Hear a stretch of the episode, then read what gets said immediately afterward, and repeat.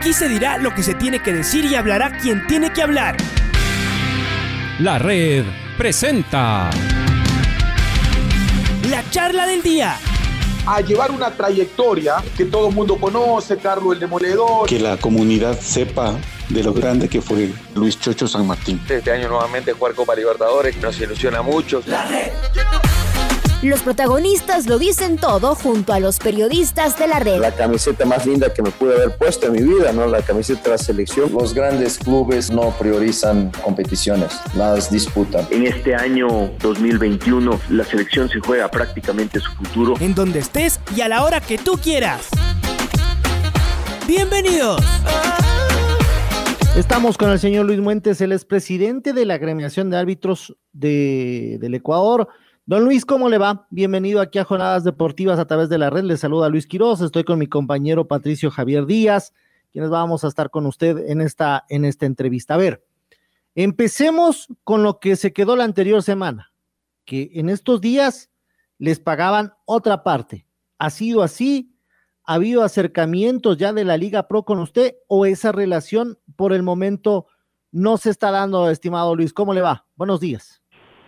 Eh, ¿Cómo está? Buenos días, don Luis, don Patricio, a todos los oyentes de este prestigioso medio en el país. Eh, no, la verdad que no. Eh, tampoco se quedó en un acercamiento. Lo que, lo que se, bueno, lo que conversaron los árbitros de primera categoría con el presidente de Liga Pro y con el presidente de la Comisión de Árbitros es de que los pagos los iban a realizar eh, eh, por medio de la Federación Ecuatoriana de Fútbol.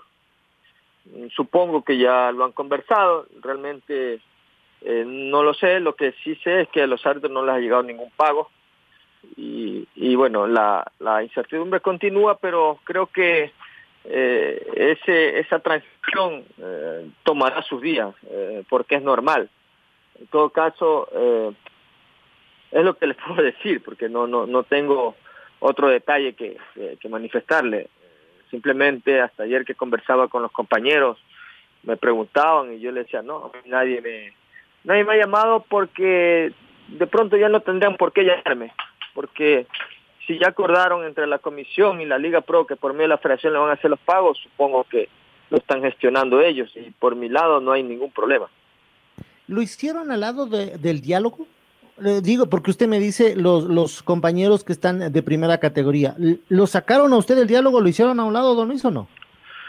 No sé si decirlo así, el tema es que la comisión, dentro de sus atribuciones, convocó a los árbitros de primera categoría. Yo hace ocho años no, no, no soy árbitro escalonado, y independientemente yo no, yo no soy el representante de los árbitros de primera, yo soy el representante de todos los árbitros del país. Entonces cuando convocan a una sesión de trabajo, no tengo por qué estar. A veces antes la amabilidad de invitarme la, la comisión, o, casi siempre, esta vez no. Y, y bueno, eh, obviamente iban a tratar el tema de, de, que mm, socializar un nuevo contrato que quiere la Liga Pro. Lo lógico era yo saberlo porque eh, yo estuve al frente cuando no existía comisión de árbitro para firmar el contrato con Liga Pro. Eh, y, y, no, y la verdad que no, ni me molesta ni me incomoda, porque al fin y al cabo son decisiones, es el dinero de los árbitros y, y bueno, eh, si se lo paga por medio de la federación, porque hay un articulado de FIFA que así lo dice, eh, yo agradecido, porque realmente manejar dinero ajeno es complicado, el de uno es complicado, imagínese dinero ajeno. ¿Usted no cree que quieren dividir la cremación arbitral? Uno no, siente eso, ¿no? Por supuesto, yo le he dicho hace, hace mucho tiempo, porque nosotros siempre, siempre hemos sido fuertes, siempre hemos sido unidos, tal punto que, que después de la reunión que, que salieron de allí, conversamos con los árbitros, el día lunes me reuní nuevamente con ellos, eh, escuchando su sentir, su malestar, pero les he dicho que la situación es, es bastante compleja, eh, es que esto no se trata solo de tener paciencia, sino que es complicado cuando un, compañero tiene que trasladarse muchas veces hasta en avión, fletar un vehículo a medianoche, porque a veces los partidos se sale tarde la noche, este, y durante tres meses sacar de su bolsillo para mantener su familia y para pagarse transporte, para comprar pasajes aéreos, para hospedarse. es bien complicado y, eso a veces molesta que uno lo reclame. Entonces, es así, pero, pero ¿qué podemos hacer? estamos en, un, en, un, proceso de que la propia comisión intervino y, lo van a hacer por medio de la comisión. Entonces, yo no me siento ni siquiera a un lado, sino que si se quiere corregir lo que ahora eh, se dice que ha estado tan mal, porque a mí no ha estado tan mal, porque cuando tuvieron que, por las, todas las situaciones que pasaron, tuvieron que armar la, la Liga Pro, eh, eh, había un, caos en la Federación Ecuatoriana de Fútbol. entonces, era complicado con la nueva administración del, del ingeniero Francisco Ega, las cosas han ido tomando eh, otro, otro rumbo, una normalidad, pero lamentablemente nos cayó encima el tema de la pandemia y es así que a veces tenemos reclamos los compañeros porque todavía se mantiene una deuda importante parte de la federación, pero todas las veces que hemos conversado con el presidente de la Federación Ecuatoriana de Fútbol, eh, lo hemos entendido, él nos ha entendido a nosotros eh, de la situación que está y se cumpliendo los acuerdos. Es imposible exigirle o pedirle a la Federación Ecuatoriana de Fútbol que cumpla eh, con todo lo, pendiente cuando sabemos la, difícil situación que se vive. Y eso es lo que nosotros aspiramos, ir saliendo de, esta situación. Lamentablemente esta pandemia a veces parece que no, no nos quiere soltar. Señor Muentes, buenos días. Estaba hablando con el señor Luis Muentes, presidente del gremio de árbitros profesionales de fútbol de nuestro país. Le saluda Patricio Javier Díaz, eh, don Luis. Eh, a, ver, alrededor de este tema, em, la pregunta de mi compañero Lucho quiero es si ustedes sienten que eh, la dirigencia intenta dividir esta unión que, ha hecho, ha hecho fuerte al gremio arbitral. Y a la vez, la pregunta es si es que los árbitros de la interna están lo suficientemente unidos para evitar este intento. Por ejemplo, ahora que usted nos dice, había una reunión eh, con los árbitros eh, de primera. Eh, ¿Por qué los mismos árbitros no sugirieron, bueno, ok, pero que esté aquí nuestro representante también? O sea, usted puede, es, cierto, no era, su, no era su, la obligación de llevarle, de, de, invitarle, pero siendo que esto es un trabajo en equipo el que ustedes hacen, a lo mejor era lo, pertinente. ¿Están lo suficientemente unidos ustedes como para evitar este supuesto intento de desunión? Eh, de hecho que sí, eh, el tema, vuelvo y repito, el tema es que eh, la convocatoria es a una sesión de, trabajo y obviamente cuando quieren socializar un tema de valores, nosotros tenemos un contrato firmado que yo lo he socializado con los compañeros y sabíamos que no íbamos a reunir después de aquello porque no es la primera reunión que tienen ellos eh, sin, sin mi presencia. Ha sucedido muchas veces. Pero eh, yo no quiero generalizar porque incluso dentro de todos estos problemas yo he tenido eh, llamadas, mensajes de, de, renombrados dirigentes de, de, probada trayectoria solidarizándose con la, con la situación del... Entonces, el decir los dirigentes nos quieren dividir, creo que uno cae en un error. Sí hay dirigentes en, esa intención y, realmente eh, hay un proverbio por allí que dice que divide y reinarás. Nosotros eh, nos mantendremos siempre unidos y el día que, que nos demos cuenta que estamos desunidos, todos sabremos que habremos perdido. Entonces no creo que nadie quiera perder en esto. Y digo perder en, en el afán de que nos ha costado mucho, nos ha costado mucho bregar por años, por décadas, ir buscando mejoras para los árbitros. Entonces, eh, los árbitros son conscientes de aquello y, bueno, no creo que quieran hacerse eh, ellos mismos el harakiri, hacerse un daño ellos mismos sabiendo que, que de esa manera eh, vamos a perder todos. Bueno, cambiando un poquito de tema, mi estimado señor Muentes, quiero preguntarle qué opina alrededor de lo que pasó en el clásico del astillero una sanción para, el, para su colega Luis Quirós, a propósito, homónimo de mi compañero con el que estamos compartiendo esta, esta, esta entrevista. Y este tema del VAR, ¿no? que resultó ser bastante complicado, complejo. Eh, ayer leía una mm, la comunicación por parte de la empresa que daba un informe de lo que aconteció y hablaba de, del desconocimiento por parte de, del equipo en general, no del árbitro, solo los árbitros, sino del equipo VAR en general, de un protocolo para, para un momento desastroso. Así mismo lo, lo, llaman él, ¿no? Un protocolo para, para un momento desastroso. Em, terminan, eh, siempre parece ser que la cosa termina cortándose por lo más, por lo más delgado, ¿no? Sanción al árbitro. Lucho, Lucho, Luis Quiroz, perdón, está suspendido. ¿Qué opina, señor Muentes, de esto que ha acontecido? Eh, sí, bueno, me parece que han sido muy drásticos, muy duros con, con Quiroz. Eh, lamentablemente a veces hay, hay este parámetros tan tácitos para, para calificar a un árbitro y, y eso en un momento dado eh, puede perturbar incluso eh, la tranquilidad de los demás compañeros. Porque fíjese que usted planifica cuatro días directamente porque estuvieron acá en Guayaquil desde el miércoles.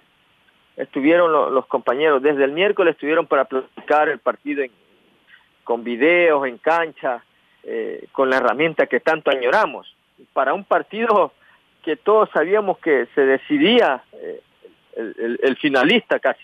Sabíamos que ahí se iba, a definir como, como eh, creo que, que, se llegó. No, no, no, no quiero irme más allá porque no soy comentarista deportivo, pero sí creo que tengo algún conocimiento como para, para saber cómo es el tema del fútbol.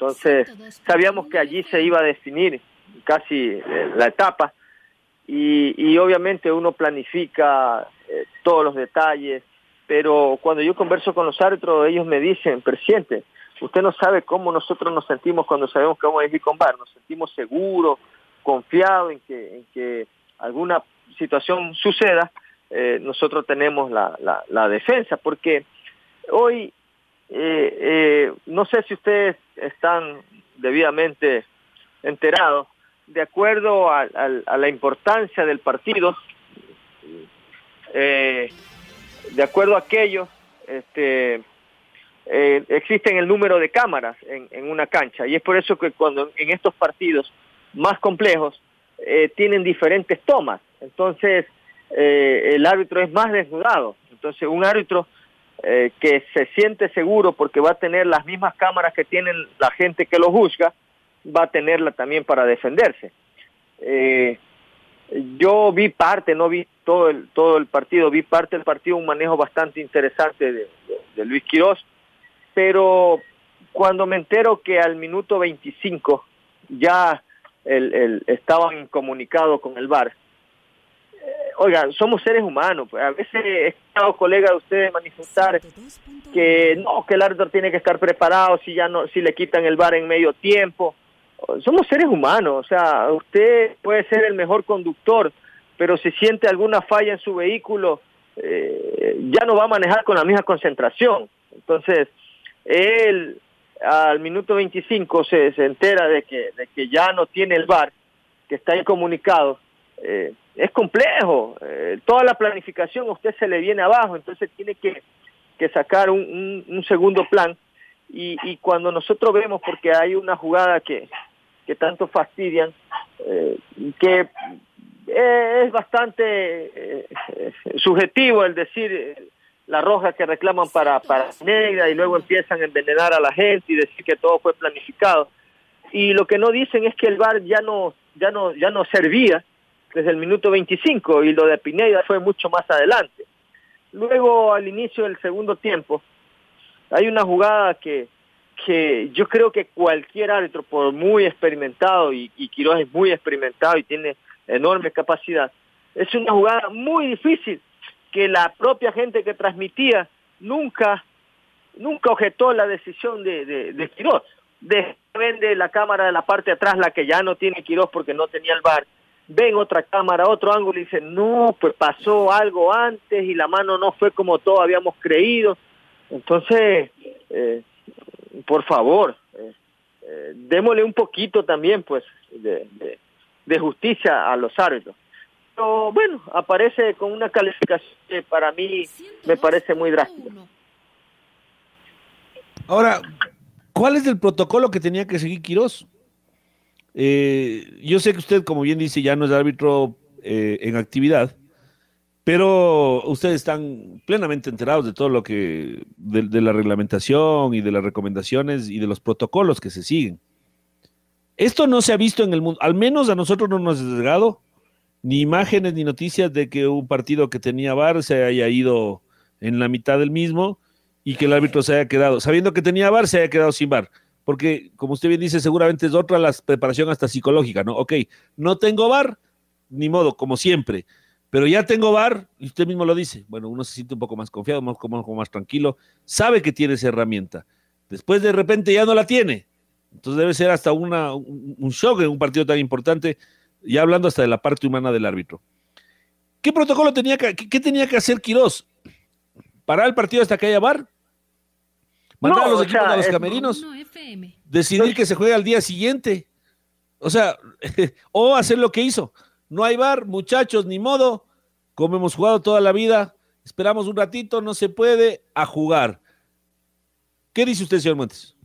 Las averiguaciones, porque estos protocolos eh, no es fácil decir se debió hacer esto y, y, porque no lo sabemos, pero uno, uno está en la obligación de, de, investigar y conversando con los compañeros, los que tienen más experiencia y todo, este, me, me, me dicen lo, lo que debió hacerse es en, una interrupción del juego eh, llamar a los capitanes y comunicarles que no estaban ya con el VAR, ¿verdad?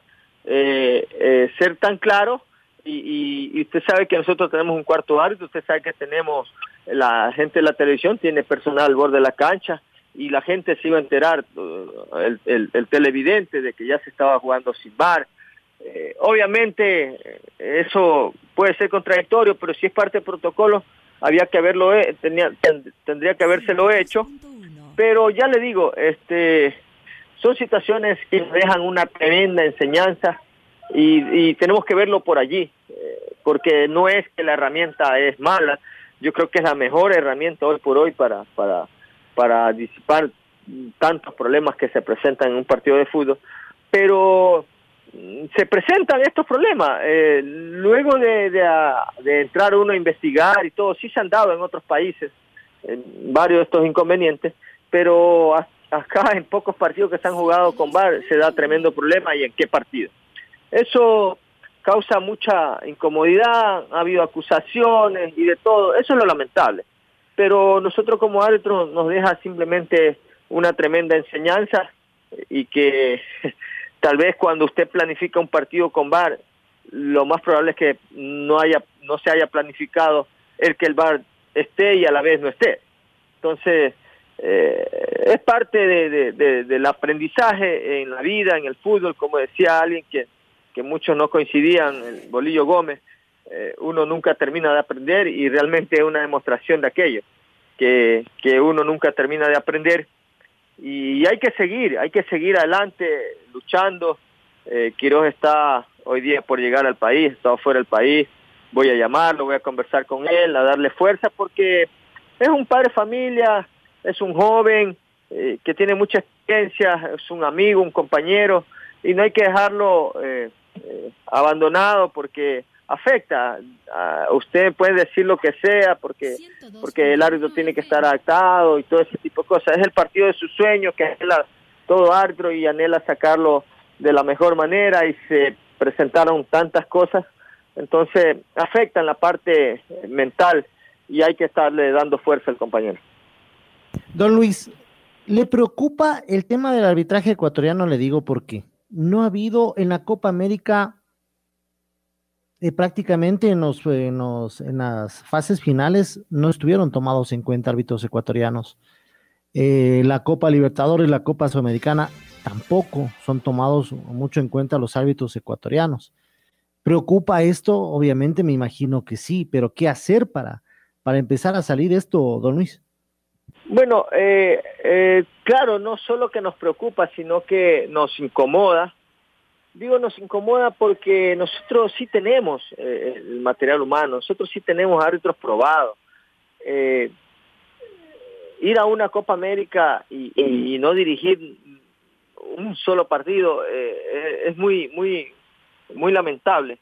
Pero vuelvo y repito, todo este tipo de cosas uno trata de sacarle provecho, eh, mirar lo positivo, y es de que hay que, que cambiar el, el, los procedimientos de trabajo, eh, de pronto ah, tenemos que identificar en qué realmente hemos estado fallando, porque los compañeros árbitros, en especial Guillermo Guerrero, que hoy por hoy es nuestro referente, eh, es un árbitro probado.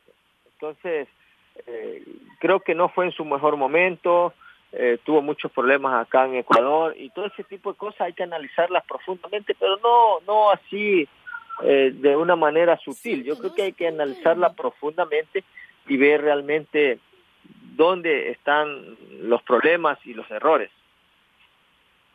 Eh, bueno, ahora ya su relación con eh, Miguel Ángel ahora está rota, definitivamente, don Luis. Eh, yo creo que, que, que, sí, realmente siempre mantuvimos una, una, una relación muy, pero muy cordial, hasta que en un momento empezó a dañarse por intereses de parte y parte, porque él defiende a los clubes, defiende la economía de los clubes, de la liga, y yo defiendo lo mismo de los árbitros.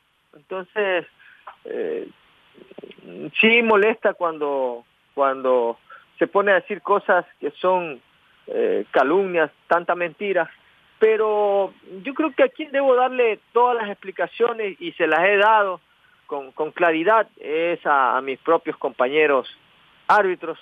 Entonces, eh, eh ¿qué puedo decirle? yo no tengo enemigos en el fútbol, tengo gente que no me quiere y es normal por la posición que ostento, pero no utilizo redes sociales para decir que todo es bonito o que me cae mal tal persona, no. Yo creo que lo mejor, la mejor forma de trabajar es dedicarse a hacer lo que uno medianamente sabe hacer y, sin ir encima de nadie. Pero cuando le toca defender a, quien usted representa, eh, yo creo que de esa manera sí me, sí me, si me conocen de esa manera, creo que no, no, no pienso cambiar el tiempo que me quede acá, eh, porque esa es mi característica, de defender como, como tiene que ser, no permitir chantaje, no permitir condicionamiento solo porque alguien se cree poderoso o no. Yo simplemente trato de, hacer lo que mi conciencia me dice y lo que creo que está en los, en, los, en los documentos que debo hacer, en nuestros estatutos que es defender y buscar el crecimiento de los árbitros del país. Don Luis, le queremos agradecer por su tiempo y esperemos que seguir conversando más adelante y que el tema arbitral también se vaya superando, vayan eh, tal vez capacitándose más los árbitros y vayan teniendo buena actuación también para que sean tomados en cuenta a nivel internacional. Un abrazo.